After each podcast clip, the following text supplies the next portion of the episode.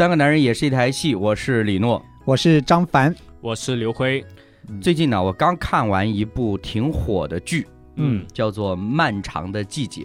呃，很火的一部剧。嗯呃，我看过一些报道，嗯，呃，我也打算去看这部剧，一共是十二集嘛。对。嗯呃，但是你不要低估了嗯这个导演呢，我觉得真的是他是，至少好像最近这几年我是第一次遇到这样的剧。嗯有的时候一集呢四十多分钟，嗯，有的时候一集一个多小时，哦。最长的一集一小时四十七分钟，哦，那它是呃在网络上播吧？网络上播。那的，有有这样的点像我们这个节目吧，对 对对对对很不稳定。就是太随意了。就是像这样的剧很难放到电视台播，除非你把它拆开嘛，对对对，就很难拆嘛，因为电视台的对，可以剪，其实。因为电视台呢，它可能就不按照十二集来播了，它要重新剪另外一个版本。是是，因为你十二集，它电视台的时间已经是规定好的，嗯。这个时间段的一个小时是放两集电视剧，嗯。呃，那它很难那么吻合。如果放在电视台播呢，它要剪一个电视台的版本，嗯嗯，就不是十二集了，是。那干脆放在网络上播就会很好的。对于他们这个团队来说，我相信就算是剪成剧版也没有问题。，对，嗯。只是呢，很多网友的评论，他们的意思是觉得说，作为导演来说呢，嗯。他希望有一些内容是很集中的，嗯嗯，他是希望就是在这一集的范围之内，让大家搞清楚究竟发生了什么事情。对，嗯，所以这一点我、啊我是很欣赏的。挺好的。对对对对，他不是那种过去的留个悬念的。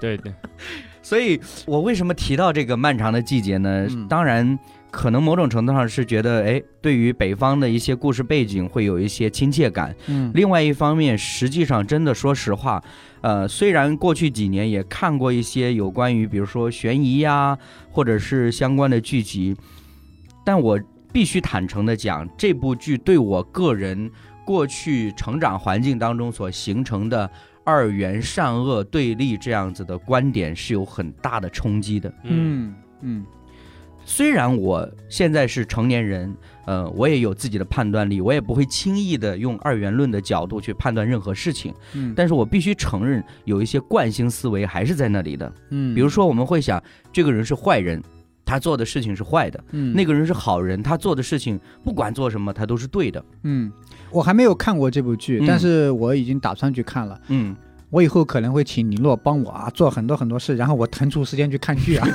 嗯。我想看两部剧，一个叫《漫长的季节》，嗯。一个叫《平凡人生》，啊、平凡人生。但是我还没有时间去看。嗯。但是你刚才说的这样简短的分析啊，嗯。让我想起来很多年以前，嗯。没有大概几年以前吧，嗯。呃，一部台湾的剧叫《我们与与恶恶的距离》啊对。呃，我联想到，嗯因为嗯我还没有看这部剧啊，但是我联想到那一部我看过的剧，嗯我很喜欢的一部台湾的剧《嗯，我们与恶的距离》，我从头到尾看得非常认真，嗯呃，也认真去思考，能够拍出这样一部剧的话，其实对呃观众来说是一个很美的事情，就是我们可以有时间来思考我们内心深处的善恶善恶。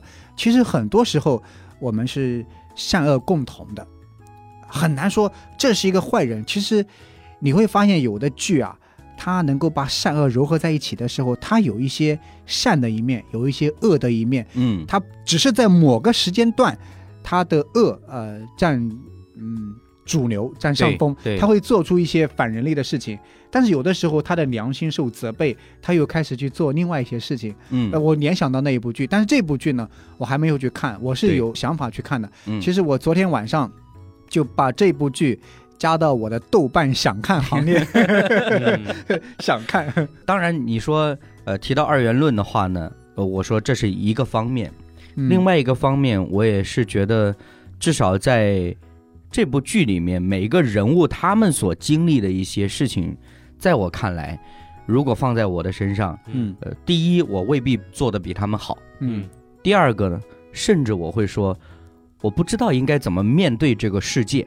嗯。嗯有很多的时候，我们可能习惯性的很呃艺术化的处理，比如说我们看书、看影视剧，呃，我们会被故事情节那个跌宕起伏而吸引，嗯。但是常常我们忽略一个事情，就是我们老是听到的那句叫“艺术源于生活嗯。嗯”。呃，虽然后边半句叫而高于生活呢，我觉得那个是处理手法的，嗯。嗯。但并不代表说这个对事物本身的理解和认知是超过生活的。嗯。嗯甚至我觉得，从我自己的经验，包括呃听闻的一些事情，我甚至会觉得这个世界的本质就是只有你想不到，没有人做不到。嗯，嗯。有些事情啊，嗯。人家都说嘛，编剧也不敢这样写啊，啊，对，对吧？对。嗯。呃，其实你有没有发现，好像你这样的年纪啊，嗯。看这些剧，你都有一点的呃无所适从的对对样子。对对对对，那你想想，如果更年轻的你，或者现在更年轻的人，嗯，他去看的时候，他会有什么感受啊？对嗯。对对吧？对，为什么你说哎，跟我的原来的观念嗯。有冲突呢？嗯。其实我小的时候是怎么样？啊哈，一看这个片子嗯就知道哪一个是坏坏人，，对对对，哪一个是好人，对对吧？我们从小接受这样的教育，是的，其实黑白分明嘛。嗯嗯。很多呃老一辈的人，嗯，所谓的辨明是非嘛，就 是。啊呃，对，就让你很容易的知道什么叫黑，什么叫白，什么叫好，什么叫坏。嗯。呃，其实我们小时候的就没有那么多想法，对对对，或者那么纠，结，是的，呃，好像很容易，嗯，所以有什么事情我们就呃做什么，嗯嗯，就很清晰的。但是很显然呢，它是并不适应这个时代的，对对对，嗯因为时代已经变了嘛，变了，，对。对吧？对。很复杂，嗯。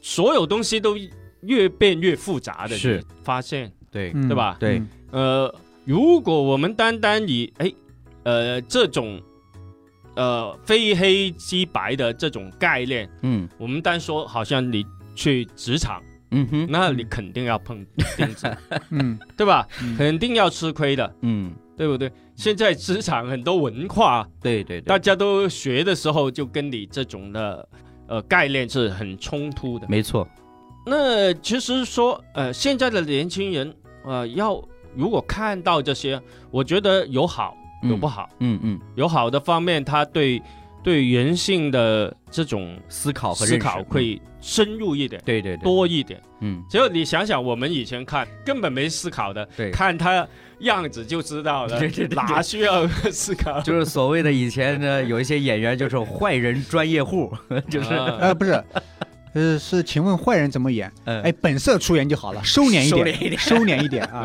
嗯，还记得吗？那个演白毛女当中那个嗯嗯，那个杨白老是不是？不是不是黄世仁，黄世仁啊。对对对，还有胡汉三，就是这哎种，那些演员啊，嗯，真的就被打的，对对，对。是，到哪里就那个《还珠格格》当年不是也是那个？嗯。容嬷嬷啊，对对对对，对，你看大家的情绪好像就很容易就被被调动起来，呃，其实现在也一样，一样一样。的，对，嗯呃，情绪是没有变，嗯。但是他呃，我觉得这现在的这些影视剧的发展是呃不一样了哈，对，因为生活也不一样，没错，环境也不一样，嗯嗯。呃，是，某种程度上，我觉得这可能是中国的这个环境里边，特别是做文学这种题材呀、嗯。它开始逐渐的去拓展这个边界。嗯嗯就好像说，我们过去老是讲说，呃，就是像我们刚刚举的例子，我们接触的影视剧都是啊，这个坏人一眼就能够看得出来，对不对？就嗯根本不需要猜的，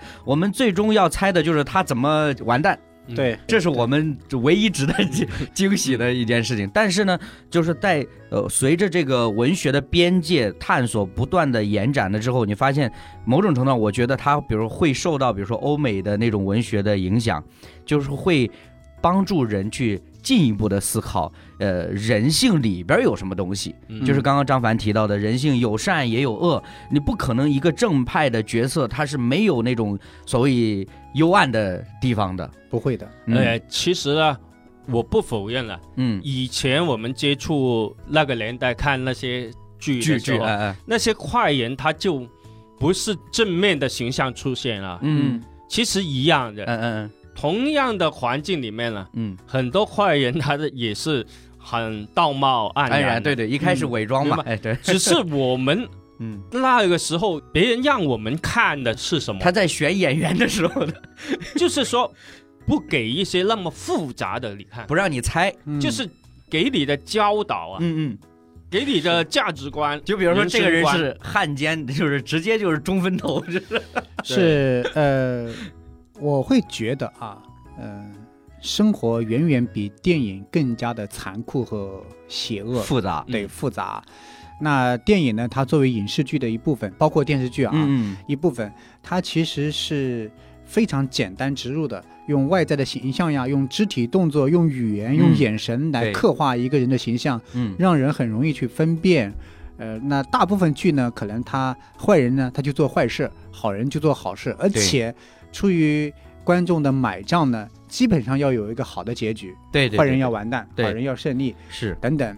嗯、曾经韩国有一部剧呢，其实导演呢有结局呢，并不是好人，那个嗯。就正义的一方获胜了，嗯。而是邪恶的一方在霸占着，在占有着资源，嗯。嗯，走向巅峰，嗯，观众不买账的，所以后来这个电影上线的时候，导演是把结局给改了的，嗯嗯呃，观众买账，嗯，但其实导演的本意是说，如果不是市场的需求，我愿意维持我原来的那这个结局，嗯。因为他觉得这是呃人类社会是这个世界的常态。嗯。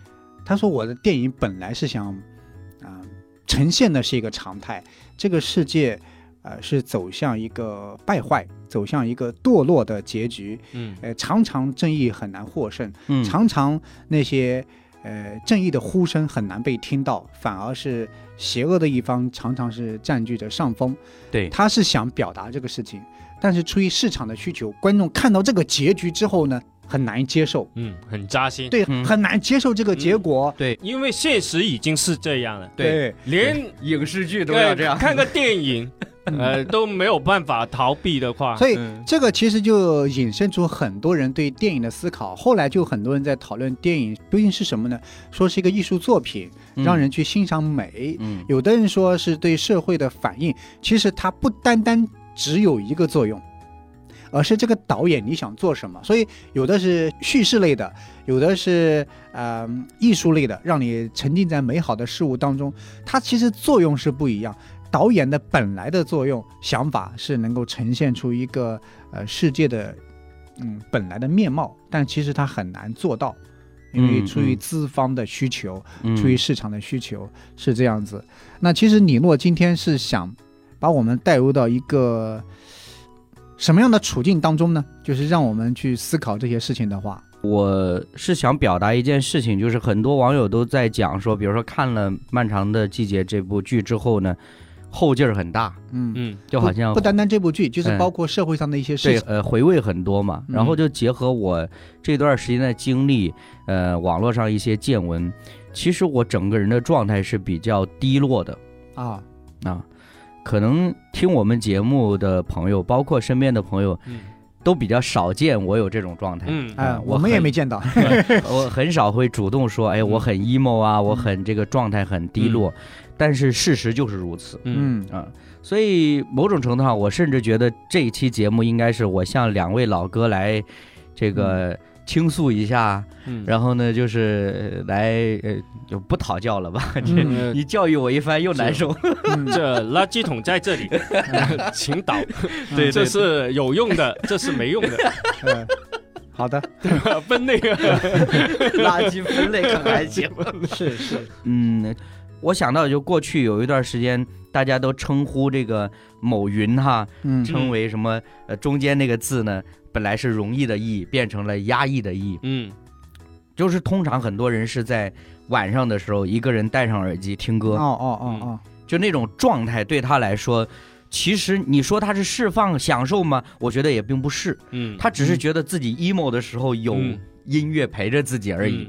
所以，当我有这种感觉的时候，特别我前两天我还跟两位分享过，就是有一个年轻人呢，他的妈妈重病，我去陪护他。嗯嗯嗯嗯，就当时那个环境，作为我来说，我比他年长，比如说十几岁，嗯我当然要表现出一副比较很稳定啊，呃，相对成熟一点的嗯状态，对吧？嗯因为我想他需要我来陪他，也是希望我能给他一些鼓励。嗯但实际上那个时候我整个的状态也是，就是内外的反差也很大。嗯。嗯嗯。特别当他跟我说，他说哥，他说我也很想像三四十岁的人一样，嗯。就是很稳重、嗯。很成熟，可以有条理的处理事情。嗯。我当时不是说嘛，我真的是差点我就脱口而出，我说三四十岁的人也不行。嗯嗯，对，就面对这么重大的事情很对。慌，对。不知道要怎么样的选择，对怎么样的面对，没错，其实都没有经历。对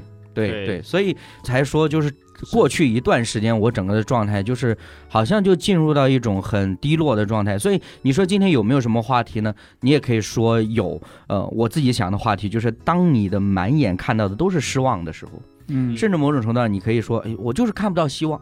嗯，就是我们的整个的环境也好啊，甚至我要讲哈，有的时候我们必须要承认一件事情，就是你很多时候可能连人际关系你也看不到希望。嗯哦，嗯嗯你知道前两天我家里边人一起聚会，然后呢就聊天儿，那我就跟父母讲到，包括就是跟家里人，我就直接的讲，我说我们为什么要要求一个人成为你想要成为的样子呢？嗯当这个人说他不开心，当这个人说他很痛苦的时候，你为什么可以那么轻易的说有什么好不开心的，嗯。嗯有什么好痛苦的？嗯，但是很多时候我们身处的就是这样的一个环境。对这样说比较容易。一句就搞定了，嗯。对吧？我们一一直在说嘛，嗯，人天然的就挑选一些容易做的事情去做嘛。对，嗯，对不对？嗯。你教孩子的时候拿个棒、木棒嗯啊、嗯嗯扫把，对呃，一打两下就马上听话了，这不挺好吗？嗯，对吧？嗯简。单。所以，嗯，这样一种就是失望吧。嗯我听你分享，大概是说，是很难有一个具体的某一件事。呃，其实没有，甚至某种程度上，我可以讲，我现在能够稍微理解一点点，有一些朋友说自己抑郁的那个经历，嗯。啊、嗯。它是一个综合性的东西，嗯。它一定不是单个某一样事情，好像把这个人就彻底给击垮了。嗯。对。对，其实好像你说的哈，这十二集的剧剧集，嗯，你一直在看，一直在投入进去，其实沉浸进去。嗯你不是看第一集你就是这样的状态嘛？对对对嗯对不对？是的，一直把它看完的时候才这样。其实好像刚才说的，好多抑郁的人，他不是单单一个事情的，对，很多积累下来。嗯。嗯。嗯，我们去认识自己啊，嗯。是非常非常的重要。嗯。就像嗯，好像你刚才说到，哎，你跟那个呃妈妈重病的朋友啊，嗯嗯呃陪伴他，嗯，其实他可能不一定需要你给什么建议啊，什么东西，对对对，只是好像有个人听他的倾诉，嗯。或者有一点依靠，嗯嗯嗯，呃，只是一个倾诉的对象，有一个陪伴而已。对，你想想，他需要的就是这个经历。嗯，如果他一直沉浸在那里，那老实说，如果以后他妈妈康复了，嗯。嗯他这个经历其实为他以后，他应该是没有那么害怕的。嗯啊，一些经历是让人成长，嗯，对不对？嗯嗯你为什么也慌啊？其实因为你从来都没这样的经历嘛，嗯对不对？才慌了嘛。嗯嗯啊，不要说你，我也慌，嗯嗯，其实都一样的。，对对，但是很多人就在当中跳不出来了，嗯他不知道他当中学习了什么。因为说实话，他也很年轻，一个小伙子，大学还没毕业，哦而且啊，我们的惯性思维啊，没有反思啊，或者考虑，呃，或者总结啊等等，嗯嗯我们嗯一般都过了就过了。如果特别黑暗的一段时期，还想把它忘掉，对，对不对？赶快忘掉就好了嗯嗯啊！其实你不知道，可能这个经历对你是成长是很有益处的。嗯嗯往往我们就哎丢弃了，丢弃还好啊。嗯嗯，我告诉你，刚才说到了抑郁的那些人啊，他就没有办法丢弃他，陷进去了，嗯，对不对？他沉浸进去啊。是。嗯嗯嗯我过去这一段时间呢，呃，我其实跟李洛的处境有点类似，嗯但是呢，我就呃，跟人有分享有沟通。后来呢，我们就是透过一篇文章，我们在探讨一件事情，探讨什么呢？就是就首先，我觉得我们至少有承认，就是这个世界其实有很多呃很失望的事情。嗯啊、很让人觉得很绝望的事情，就是这个世界究竟怎么了？我们会发出这样的疑问，对吧？嗯嗯，这个世界怎么了？或者说人怎么了？嗯我们会有这样的疑问。嗯，在一篇文章当中，我们得出呃两个角度。他说呢，在人类文明的轴心时代，呃大概时间就是公元前的呃八百年到公元前的六百年之间呢，就是孔子和孟子以及古希腊的呃哲贤们认为人类或者说天下的问题是什么呢？嗯就是部件坏了，就是一辆车它的部件坏了，或者一艘船它的部件坏了，嗯，那就需要维修，嗯对？吧？那持这样观点的人呢，他们就会积极的入世，希望嗯得到好的君王啊、嗯好的帮助者，因此他们就办教育啊，呃，教学生，搞演讲，周游列国，著书立说，所以这是他们的一个角度。嗯。认为这个世界呢，呃，这个人类是一个部件坏了，既然部件坏了，就需要维修，那怎么办呢？办教育啊，呃，到处演讲、游说、著书离说，嗯，搞学、搞教育等等，嗯就是希望透过他们的努力，使那些呃坏的部件能够被维修好。改善，对，世界依然会在人的努力下朝好的方向去发展。嗯因为他认为是某一个部件坏了，在我们的逻辑里面，部件坏了，维修更换是可以被修好的，对吧？对但是还有另外一个观点，另外一个观点呢，就是像老子和庄子，或者呢以及古犹太人的先知们，对吧？我们犹太的很多先知们，他们认为人类和天下的问题不是部件坏了，嗯哼是撞船了，要沉没了，哦是这个问题。嗯你维修是没有意义的。嗯那大道已失，已经无药可救了。这两种观点是完全相反的，嗯嗯嗯，对，这两种观点带出来的结果是完全不同的。所以到后面，即便是司马迁都不知道老子最终去了哪里，老庄呢过着一种逍遥自保的生活。这两种状态在中国人的逻辑里面，在世界的哲学家里面完全不同。我就跟我那位朋友探讨，那我们是哪一种观点呢？其实呢，这是非常难的。对因为呢，像老庄他们这种人呢，他认为大道已失，无药可救，不是船坏了，你们这些修修补补的人做的是无用功，没有意义的，嗯，所以他们最终就逍遥自在了。啊！我自保，我不管，我做的任何事情不可能带来任何有积极的效果。其实呢，我跟我的这位朋友探讨过，包括我跟李诺，我甚至觉得我们大多数人的观点呢，应该是倾向于前者，但是我是吃后者的，嗯哼。就是我认为船是撞船了，嗯。大道已失，嗯。无药可救，但是很危险，你知道为什么吗？嗯，因为持这种观点的人，往往就是一蹶不振了，厌世，呃，对，嗯。嗯。隐居了，嗯。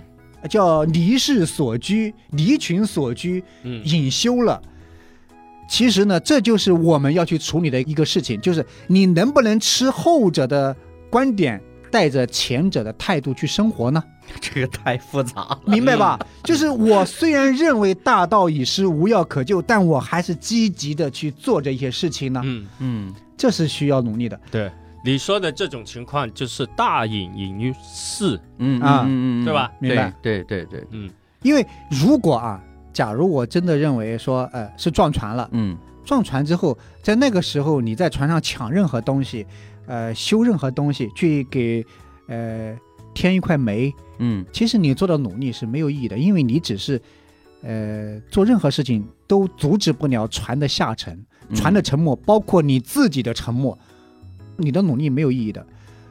它的意义在延缓啊，它的意义在努力，对啊，我我跟你说，其实这个观点非常嗯值得我们去思考，我们这个时代，我们这个世界，以及我们现在所遇到的问题，就是你若呃那些让你觉得很失望的事情，究竟是处于哪一类？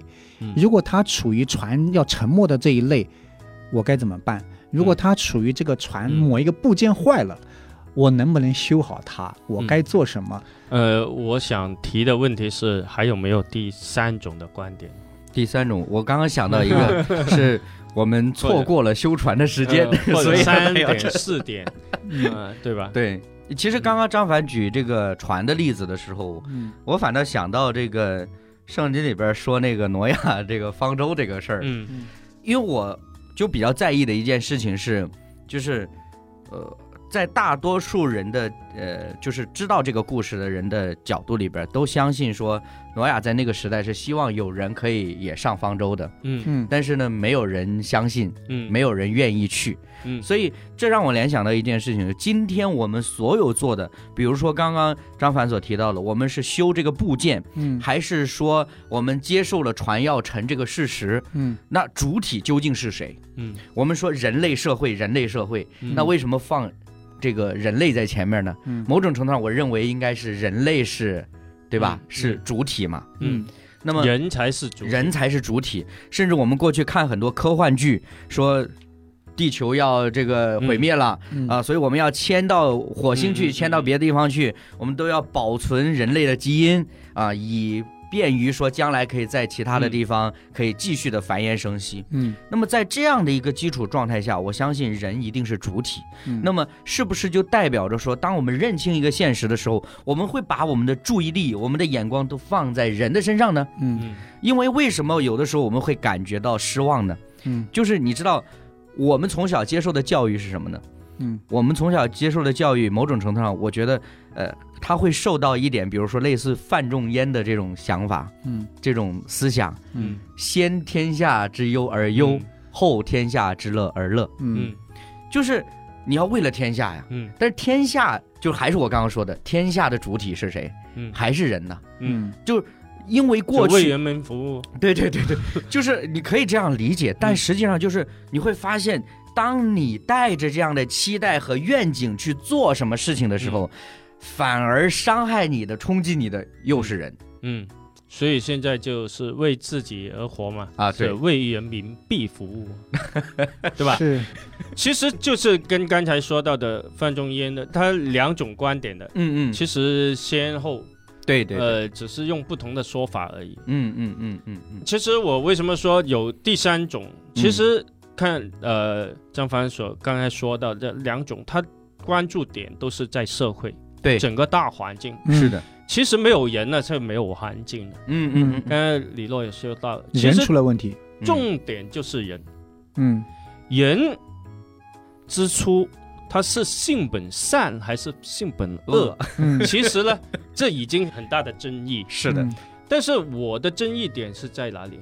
这个人之初，之初出在哪里定为初？对。嗯。对对不对？对，是我们婴孩出生嗯，算是出吗？还是第一个人类是出，对，所以其实这个没有什么好争议的。嗯嗯嗯。但是呢，很多实验啊、嗯。试验啊或者数据证明了，人在没有规则之下呢，他是是恶的，向恶的，嗯。对，从来不会向善。嗯。嗯。所以你知道呢，人他的发展，如果随意的发展，它就是恶的。嗯所以无论你说船呃沉不沉、撞不撞、补不补，这些都没有意义，嗯，因为人他本身就是向恶。嗯 你说到这个，我突然想到了一件事儿。最近这两天，我刚看过一个小短剧。这个短剧就是在呃，就是美国那边有一对呃男性的搭档，他们经常拍一些恶搞的视频。嗯嗯嗯嗯这一集是什么呢？就是说这个人呢生活在现代社会，他发现呢，在美国的国家当中，持枪自由是很危险的一件事情。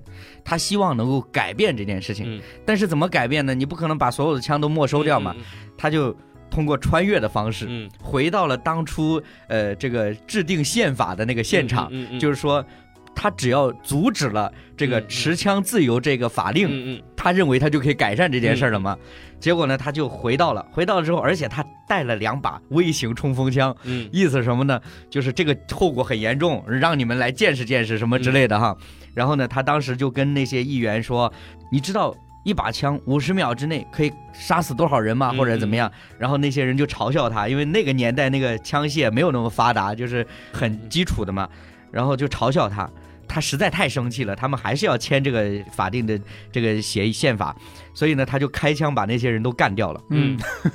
嗯，啊，然后呢，干掉之后呢，他说我终于阻止了这个嗯持枪合法，他手上的枪真的消失喽，嗯。就好像就是真的改写了历史嘛。嗯但是呢，有两个幸存者，嗯他们看见他这个枪好高级啊，嗯。在我忘掉之前，我赶紧把它画下来。嗯。结果过了一会儿，这个穿越来的人呢，手上多了两把更高级的枪，嗯 是是。就是嗯好讽刺，你知道吗？是是。讽刺，所以我非常感谢辉哥刚才这个问题，就是把我刚才讲的这个案例啊，就给拔高了嘛。嗯。因为我呃看到这个例子之后，我曾经很长一段时间陷入深深的思考，我无比的佩服就是老庄的境界，嗯，因为从这个角度对比来看呢，犹太的、以色列的一些先知们呀，呃，我们国家的老庄呀，他们其实境界会更高，嗯。因为他们的观点会认为是看清了事实因为是。叫呃大道已逝，嗯。无药可救了。嗯。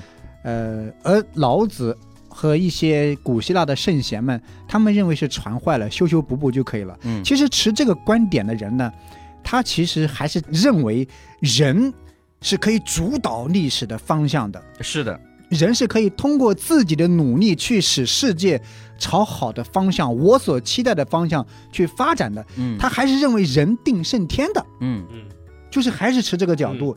但是老庄们呢，古先知们，他们认为大道已逝呢，其实本质上是对人失去了信人心。出了问题。嗯对，就是辉哥所说的。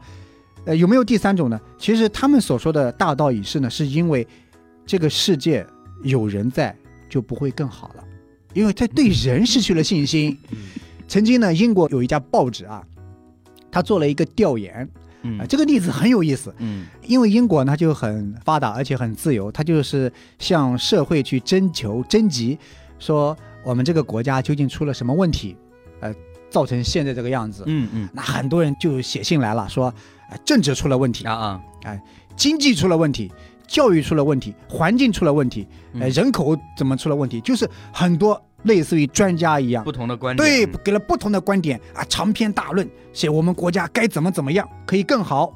呃，究竟这个国家出了什么问题？有一个作家写了一封信到这家报纸，这封信呢，就是四个字，下面是他的名字。他说，呃，就是回应这家报纸的问题，就是我们的国家出了什么问题，问题在哪？嗯他说，先生，是我，问题在我嗯这个作家，是我这个人出了问题。嗯，其实人出了问题，人间清醒，呃，对 对，对，他就写就一个，他回了一封信，就四个字：嗯先生，嗯是我。嗯下面是他的名字，嗯英文名字。哇，就是最本质的问题在于人出了问题，所以是大道已是，无药可救。啊，就是我们讲到这里的时候，其实呢，呃，要朝两个方向去思考，因为持第一个观点的人呢，他是认为人定胜天的时候，他是积极去做努力。我不认为说努力是错误的，嗯但是如果持第二种观点的人呢，他就是，呃，类似于李洛刚才所说的，就是人已经放弃了，我也觉得呃是一种很可惜的一个选择吧。嗯所以其实第二个观点，最终可能走向的就是一种呃宗教信仰的层面了。对就大道已逝了，你的盼望在宗教里面了。对对对，但其实第一个观点的人呢，还是我人要努力啊，你要奋斗，你要为了你的梦想去奋斗。嗯呃，最后你发现竹篮打水一场空，嗯所以这两者之间怎么融合呢？就是今天的我们嗯要去考虑的。刚才你举的这个例子哈，嗯。如果呃，现在大部分人说都是有啥啥啥问题，对就只有一个说我的问题啊。嗯，你想想，换过来，大部分人都说我的的问题，题，嗯，然后呢，呃，就是只有一个说其他的问题的话，这个社会就会怎么样？嗯。就会更好。错，肯定更差。嗯啊。你想想，嗯真的，其实我们经常参加嗯，很多团体对，都承认自己有问题，有问题啊，对，但是他会好吗？他很好吗？有的时候有现实就是不好。有的时候有问题成了一个面具，对，对，它是变成了一种虚假的东西，明白？对吧？所以其实我们为什么呃天然的觉得，哎，我刚才问的这个问题，哎，它就会变好？其实它是一种理想状态，是他是是达不到，理想国嘛，对不对？嗯它是达不到的才叫理想嘛，达到了达叫理想，就不用想了嘛。所以其实你看，呃，刚才说到的，呃对这个人已经失望，嗯但是他基于是什么？在于基于很多的观察，嗯但是他是对后期的。其实我刚才所说的是人天然的，对，不是后期的。嗯。他从出生开始已经走向死亡，这个过程已经是这样了。其实有一个很重要的点是在于什么呢？当我们有的时候去看历史上的一些著名的人和事件的时候，嗯。特别是古代战争里边嗯。有一些非常经典的战役。嗯。嗯。啊、我们后期在分析的时候就觉得哇，这个人用兵如神，嗯。嗯。运筹帷幄于千里之外。嗯。嗯。但实际上，你再更客观的来看整个的战役的时候，你会发现里边有非常多不确定的因素，嗯，导致最终成就了一个这样的结果。嗯，对对对就比如说，我举个例子，很显然的，这个所谓的火烧战船嗯有赤壁之战，嗯那如果那天没风怎么办呢？嗯嗯对吧？现在我们似乎有能力，我在旁边放一个巨大的风扇，对吧？把没风，因为你的观察能力不够啊。对 就我只是讲啊，对，就算你能观察得到，那再拖个十天半个月，可能你也拖不下去了。嗯所以我说，有很多时候我们误以为自己能做什么事情，其实我们忽略了这个过程当中有许多所谓啊，我们可以用一个很简单的说法叫运气的成分。嗯而且呢，这种运气的成分呢，它也不是持续的嗯啊、它不是持续的，甚至某种程度上，我也认为在个人的生活当中，你面对许多的选择的时候，你几乎是。大部分情况下不是自己在做选择，是嗯环境在帮你做选择。嗯当这个环境出现了，当这个事情发生了，然后你被迫要去做一个选择。呃，我有一点不一样，就是不能说环境，嗯嗯而是别人。啊啊，别人还是人还是如果你聚焦在人的身上，对呃，对，我举个我们现在的例子，嗯嗯我们是说我们都工作很卷，中国哈嗯嗯。啊，国内嗯，这是很卷，大家都很卷。卷王。好，我们看到哈那个越东南亚，呃对，在呃国内去越南的一个工厂的老板，他的嗯。吐槽啊，那些越南工人，嗯。呃，十点多才上班，对。十二点准时就吃饭，还睡午觉，啊，然后对吧？三点就休息，四点半就下班，呃，根本不跟你卷。嗯呃，其实好像这打工人的天堂一样，对吧？嗯但是为什么我们现在要那么卷呢？嗯，那想想，你是被迫卷的，被迫卷，呃，被谁迫卷了？嗯，被别人卷被整个社会吧，被老板卷了啊，被别人卷的，那这被同事卷的嗯，啊，然后呢，这老板也是哦，说我也被人家卷的，那对对，对？人家别的老板怎那，谁卷你的？我们常常说，嗯。你国家不强大嗯，就受欺负嘛，对对对，对不对？很简单的，嗯，你看越南，他就没有多少的话事权，嗯嗯，人家欺负你就欺负你啊，那人家摆烂了嘛，你不能，呃，摆烂也可以，但是我们不甘于摆烂啊，，对，所以是人的问题，你看。嗯嗯嗯，我想做老板，我要让你加班你就加班了，对，对不加班我就辞退你，对，对不对？呃，我是什么？我不想转，但是我当老板的时候我就想你转了。嗯嗯嗯，为什么那个越南老板那么吐槽啊？痛苦，呃，很痛苦。卷不起来，为什么你们不转呢？嗯对吧？我的生意怎么做呢？我的钱怎么赚呢？我要投资很多，我怎么赚钱呢？赚不了钱。是所以其实你是生活在这个世界里，你不单是你的同事、你的朋友或者你的老板，而是很关系到什么？可能你不认识的人，对，呃，一个老美，一个 呃老鹰这样，呃等等这些，他对你他的想法其实影响你的生活。嗯。以前呢，就是经常会看到有一些人，呃，年轻人在大学的时候读书的时候，呃，很年轻的时候，梦想就是改变世界，嗯。嗯，嗯，有这样的梦想。但是你觉得像我们三个，我们现在我们会敢说出这样的话吗？我们的梦想是改变世界，我们会说出这样的话吗？我不会这样说，嗯，我是会这样做。高 级高级。其实 我觉得这句话的表达，它是基于你在哪个点上。对，嗯其实是这样子的，就是说出改变世界的时候，其实他不知道自己处在一个什么样的位置，嗯也不知道改变世界意味着什么。嗯呃，慢慢的呢，其实很多人就说，呃，改变自己，嗯啊，就是我希望改变自己。其实你会发现，最难改变的也就是自己。该唱歌了，这个时候。其实我不否定 说这样话的人，对对，因为当他这一句话说出来，世界已经因此改变了。嗯，蝴蝶效应就是这样。你太悬了，你你现在太悬了，辉哥。啊，对，其实张凡说这个改变世界这件事儿呢，我想到这个看过一个泰国的，好像应该是公益广告吧。嗯我们都知道泰国的这个广告非常有名哈。嗯这个广告呢，它是两个人在一块儿吃饭，可能大概就是午休的时间用餐。然后呢，其中一个人呢，年轻人就很沮丧，可能跟我现在状态很像哈，嗯很沮丧。哎呀，我的生活什么时候才能变好啊？嗯。嗯。哎，他就说了这样一句话。他旁边呢，另外一个同事还是朋友呢，是一个执行力非常强的人。嗯，他马上呢就跑到街边啊，骑着摩托车跑到街边，把头盔往地上一放，就在街边跳舞嗯。表演。嗯。嗯。那人们就给钱给他，嗯。然后给钱给他，然后他就有收入嘛，嗯，他就说回来，然后呃就是他在这个有收入的时候呢，又听到另外一个人在那儿叹息说：“哎呀，这个卫生环境什么时候改善呢？”嗯。然后呢，这个人又继续啊拿了一个麻袋过来，那个垃圾就往袋子里捡，看到垃圾就捡，看到那，嗯就总之这个广告它嗯。不断的在强调一件事情，嗯。有些人呢是一直在说，嗯有些人呢是在做，嗯，嗯。人呢，他是很复杂很复杂。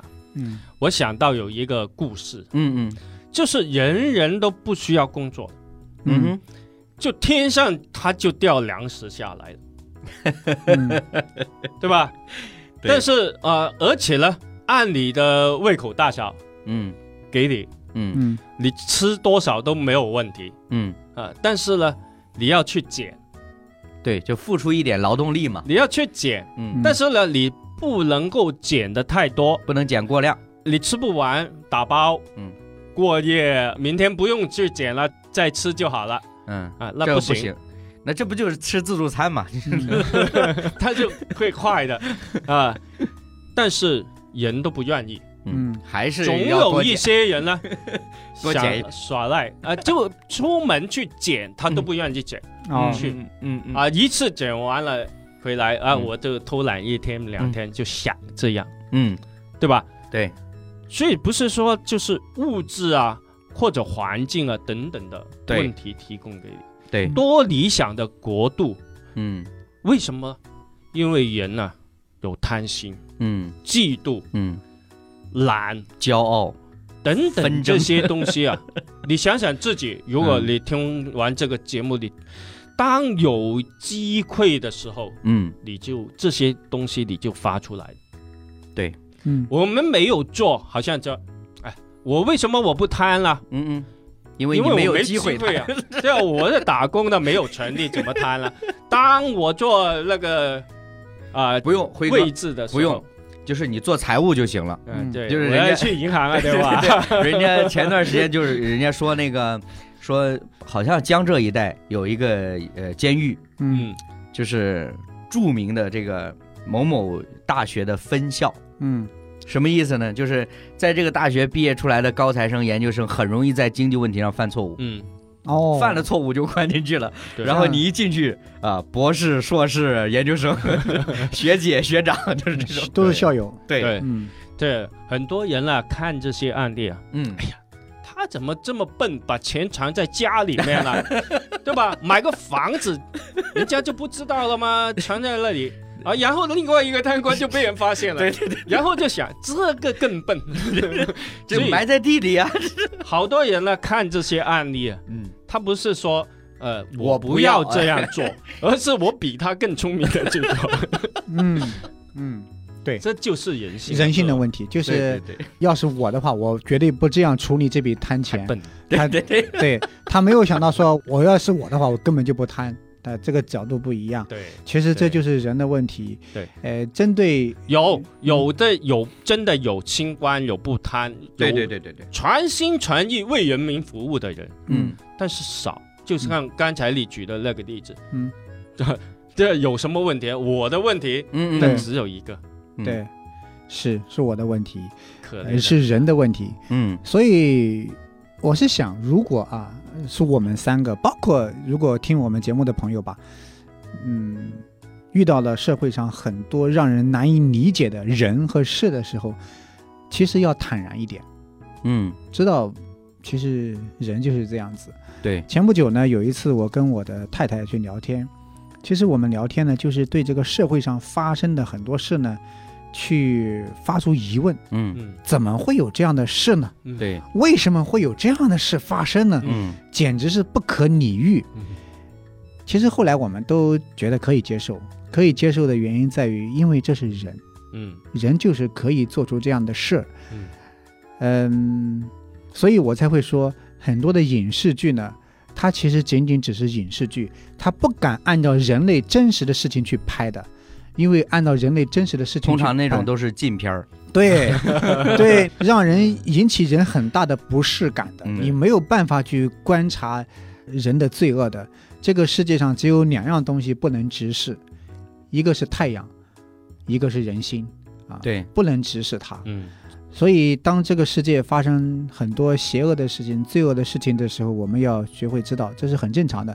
但是这些事情，我们正常的理解和接受，不代表我放弃了，而是我依然带着我的热情，我的另外一种盼望，去在这个社会上积极的去生活。我并不会因为说大道已逝，无药可救，所以我就啊、不去好好的养育孩子了。我就不好好工作了，嗯，我去隐修了。其实这不是我的选择，我可能会理解为什么他会有这样的选择，我会理解，但是这不是我现在的选择。嗯但是嗯我会，呃，知道为什么我会失望呢？因为我们生活在一个被一群人所充满的星球上，嗯环境里既然有人在的地方，就有江湖，就有罪恶，就有问题。但是你知道这个问题的核心是在于说，过去我们也提过，叫我学会了很多道理，啊，听过很多道理，听过很多道理，但依然过不好自己的一生。嗯就是今天我们可以很轻松自在的说，你看开一点，嗯。嗯嗯嗯，不是看开的，对吧？你你嗯。你要放平心态。嗯，要积极一点，对这个社会发生任何不正常的事情都是正常的，嗯。这句话真的很轻易可以说出口，嗯。但是这个过程你要怎么消化接受，这是一个很困难的事情。嗯。所以我就想到罗曼·罗兰曾经他说过这样一句话，他说这个世界上只有一种英雄主义，嗯。就是看清生活的真相之后，依然热爱生活。，对，这我很喜欢的一句话。嗯。就是当然他这句话也绝对不是简简单单轻飘飘的一句话，嗯他是带着有对人生的体验经历才表达出来的。嗯我甚至想到过去有一位非常知名的作家，呃，叫约翰班扬，嗯那他是《天路历程》的作者嘛，也是一本畅销书。那在他自己的这个处境当中，经历过这样的事情，就是当时他在他的环境里被呃所处地区的这些教会所嗯排挤，或者说叫攻击吧，嗯就把他下到监狱里边去。嗯这个经历，我想对于任何一个人来说，都是很难以接受的。嗯甚至我们可以简单说，他是属于蒙冤入狱啊。嗯他并不是说真的是一个罪犯，犯了一些嗯说人尽可诛的这样子的一些事情，所以他被关进去，而是他只是在信仰理念上不同，就导致他被关在监狱里边。但是很有意思的是，《天路历程》这本书是他在监狱里写的。嗯嗯。是。嗯。然后呢，与此同时，我们知道在后期呢，欧洲爆发很大型的这种流行病。嗯。嗯。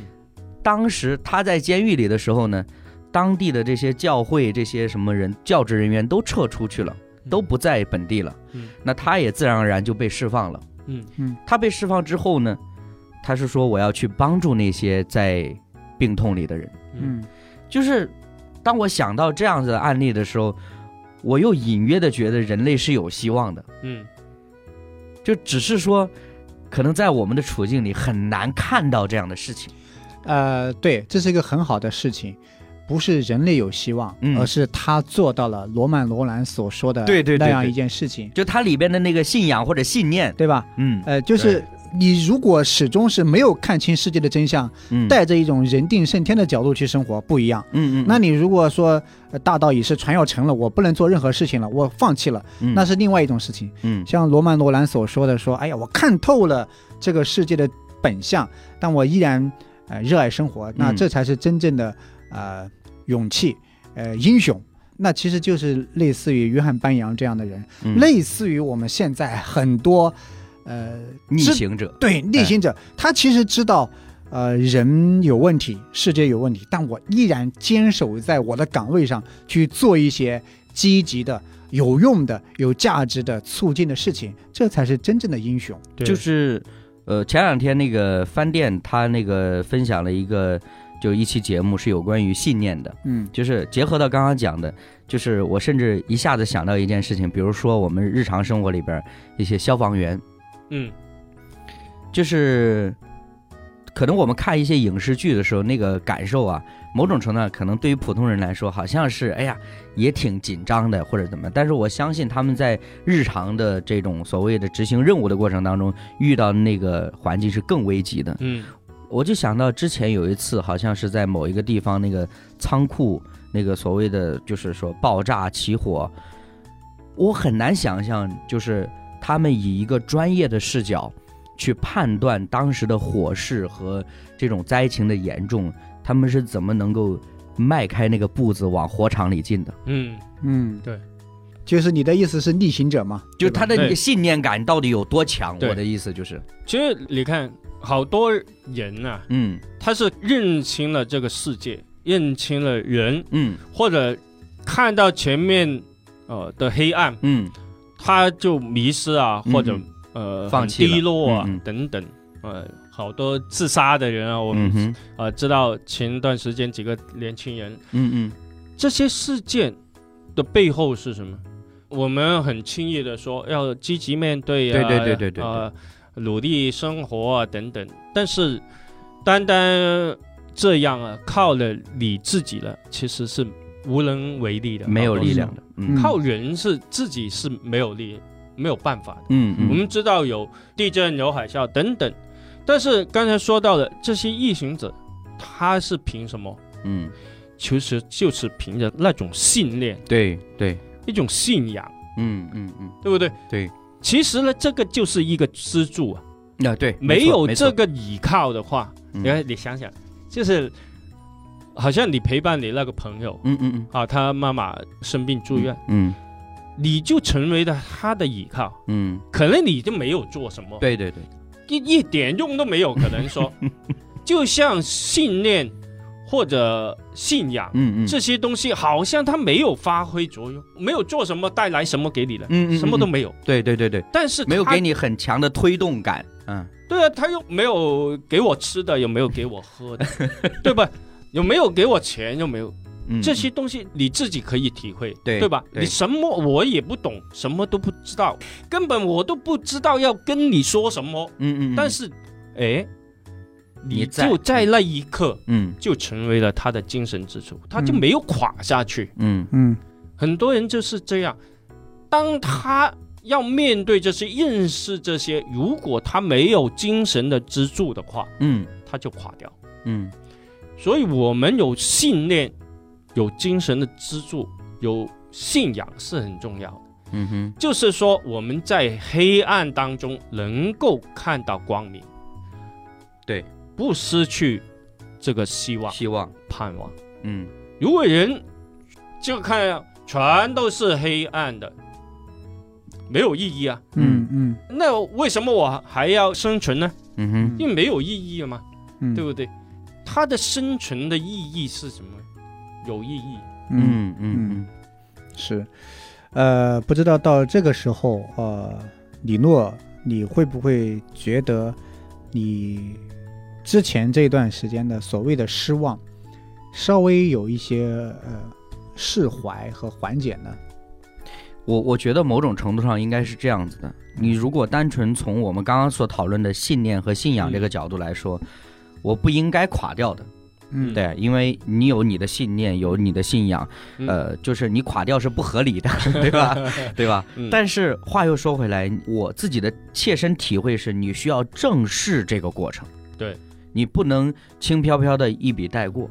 嗯。所以我甚至从现在这个处境，包括可能过去两天，因为它需要一个过程。嗯。对。我有的时候我跟我太太聊天也是，她可能没有办法感同身受我的想法，对，但是我很清楚且直接的告诉他，我知道你说的是对的，但是你要给我时间。对。呃，其实成熟和成长，它嗯都需要过程，对。它可能也需要一点痛苦，啊，是。一点裂变。对，呃，最近我家的那个白兰花开了，啊哈，哦，我天天看着它，嗯。我一早就看，看着从一个小小的花苞嗯嗯。慢慢长，然后它外面还有一个呃薄膜皮啊，一个皮包着，它要把它撑开，要撑开，嗯。撑开才可以开的嗯花。嗯这个过程是一定有的，嗯。你不可能说的晚上一浇水它就马上长起来，嗯。不可能的，嗯。对不对？它知道它有生命，它下面有它枝干支撑它，它有叶子来吸阳光，但是它要开的花，哇，特别香，我特别喜欢嗯花哈嗯。它的香真的很清香，但是它要到这一步，它要经历很多。对所以我坦白来讲，如果我来回应张凡的问题呢，我不会直接告诉你说我是不是得到释怀，嗯。嗯，但是我会想说的是什么事情呢？就是说我至少找到了一个相对正确的路径去处理这个问题。嗯他我觉得他主要是问你这个问题，如果你说我释怀了，他就很有成就感。哦，我以为要收费了。不收费，今天免费。所以你的这个想法还是证明你是个罪人，有问题。对呀、我也是，因为我也是。承认了，因为是我的问题对啊，啊。为什么是我有问题？把你们的面具撕下来。是因为我是想着说，哎呀，我可以靠着我的努力去改变什么事情。我有问题，是我。对啊，你也有问题这这怎么就还改变不了了？对对对，这是我的问题，我的问题。我我我我我，我，你们那么努力，我还不改变。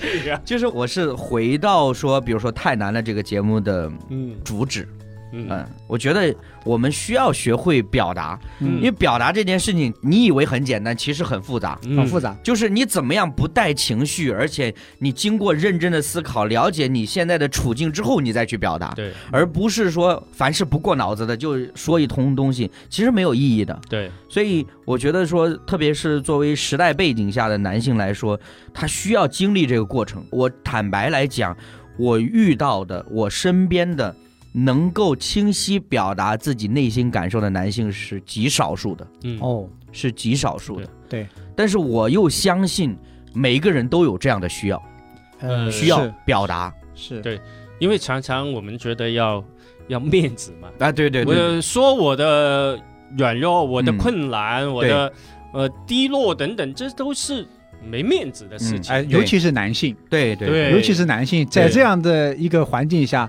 呃，不轻易示弱的。对对示弱是一个很软弱的事情。好像你的朋友那样，哎，嗯你成熟啊啊！你看你连长啊，肯定经历比较多啊。嗯但是我暗暗我都没经历过 啊，我都不知道我怎么办呢，对，对吧？但是你不愿意去说出来，为什么说出？嗯，因为说出来并不一定说就好，对，人家可能失望，嗯嗯嗯，失望的时候对他这是成为伤害，没错没错，对不对？不是说哎我老老实实说了就好，啊不是不一定，所以要看情况。是，所以我是很鼓励年轻人呢是怎么样？嗯。多经历，嗯。虽然呢有一些问题你可能是承受不了的，嗯嗯。但是你经历过将来的时候啊，嗯你这是成为别人的祝福啊。嗯对对对，其实从辉哥刚刚这个表述，我再引到过去，我们也聊过一个就是相关的内容，就是苦难这件事情。嗯呃，过去一段时间，我们在网络上看到比较多的评价或者是点评，对于苦难这件事情都是持排斥的态度的。嗯你不要歌颂苦难呢、嗯对吧？对你不要去宣导这种思想啊。某种程度上，我不去恶意的揣测那些把一些过得很艰难的人的故事分享出来的人的意图。嗯。嗯但是如果是我自己在分享相关的案例的时候，包括我讲到约翰半洋的事情，我们可以忽略掉他过去他写的这本书在世界的范围之内造成多大的影响，所取得的成就，就单纯在他当下那个状态所做的这件事情来说，我并不是要歌颂苦难，嗯。因为谁都可能会经历苦难，是无法避免的事情。我想要歌颂的，我想要称赞的，我想要学习和效法的，是这个人他作为个体在面对苦难时候的那个状态，嗯。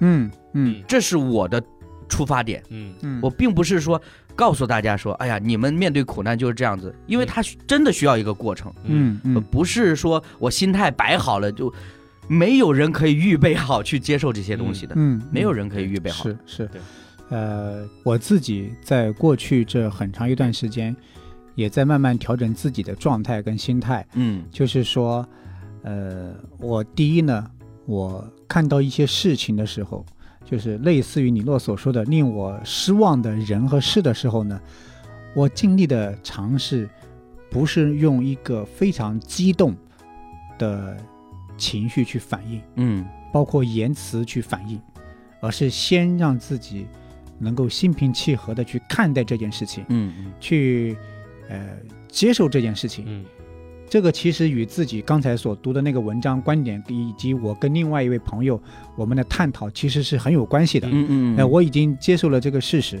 但是呢，啊、我还要努力的是第二个层面，在这个层面我还没有做到。嗯嗯就是这样的一个认知，呃，不要让自己带着一种消极的状态去生活，嗯。去面对自己生活当中的一些事情。